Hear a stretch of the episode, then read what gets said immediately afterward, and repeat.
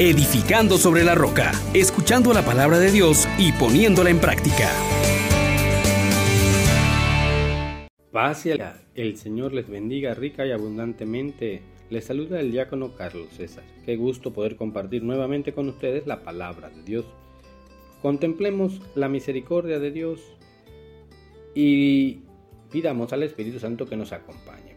Oh gran poder de Dios, enciéndenos en tu fuego el amor. Oh Espíritu, que vienes de lo alto, llénanos de Dios. Oh Espíritu, óleo santo, úngenos en el amor. Del libro de Tobías, capítulo 2, versículos del 9 al 14. Aquella noche, después de enterrar el cadáver, me bañé, salí al patio de mi casa y me quedé dormido junto a la pared, con la cara descubierta, pues hacía calor. Yo no sabía que arriba en la pared había unos pájaros. Su estiércol caliente me cayó en los ojos y se me formaron unas manchas blancas.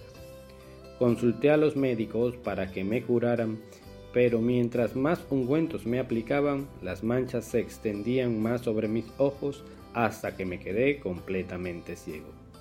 Estuve privado de la vista durante cuatro años, y todos mis hermanos estaban afligidos. Ajicar se hizo cargo de mí durante dos años hasta que se fue a, Elimaida. Entonces mi esposa se puso a hacer sobre pedido tejidos de lana, que luego entregaba a sus dueños y ellos le pagaban.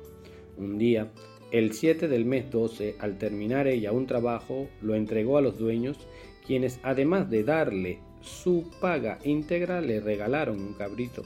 Al llegar a mi casa, el cabrito comenzó a balar y yo al oírlo llamé a Ana y le pregunté, ¿de dónde ha salido ese cabrito? No será robado. Devuélveselo a sus dueños, porque nosotros no podemos comer nada robado. Entonces ella me respondió, es un regalo que me hicieron además de mi paga. Pero yo no le creí y le dije que lo devolviera a sus dueños. Y me enojé con ella por ese motivo.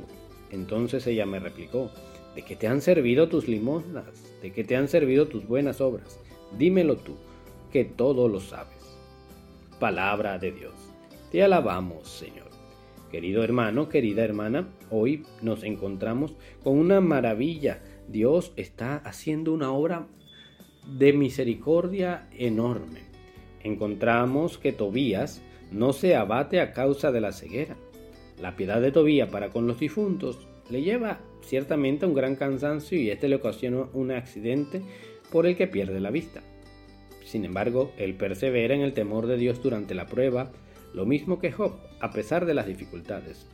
Grande es la fortaleza de la paciencia, nos recuerda San Cipriano, cuando nos dice que la paciencia es la que nos recomienda y guarda para Dios.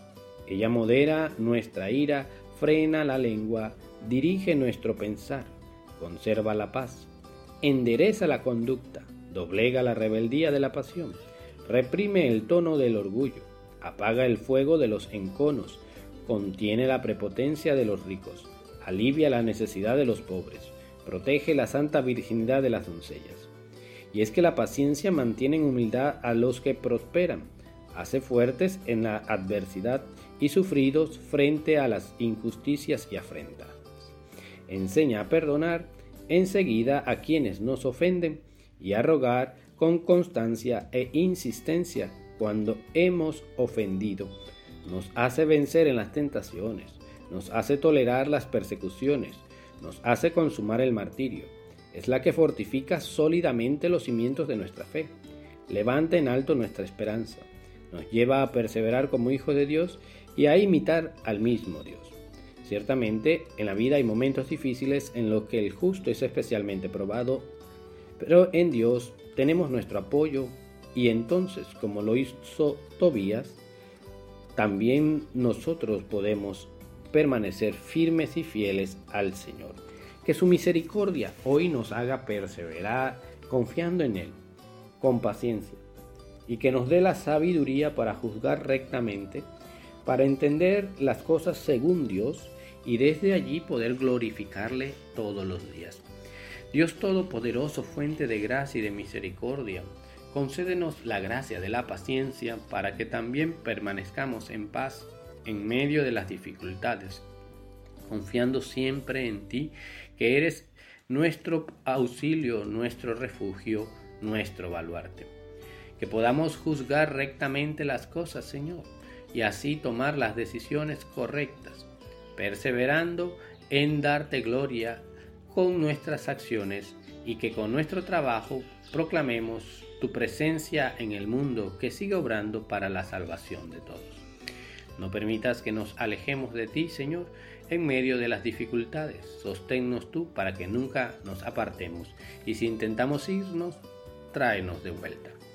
La gloria del Padre, y del Hijo y del Espíritu Santo permanezca con ustedes y la bendición de Dios Padre, Hijo y Espíritu Santo les acompañe hoy y siempre. Feliz día. Les exhortamos, hermanos, por la misericordia de Dios, que pongan por obra la palabra y no se contenten solo con oírla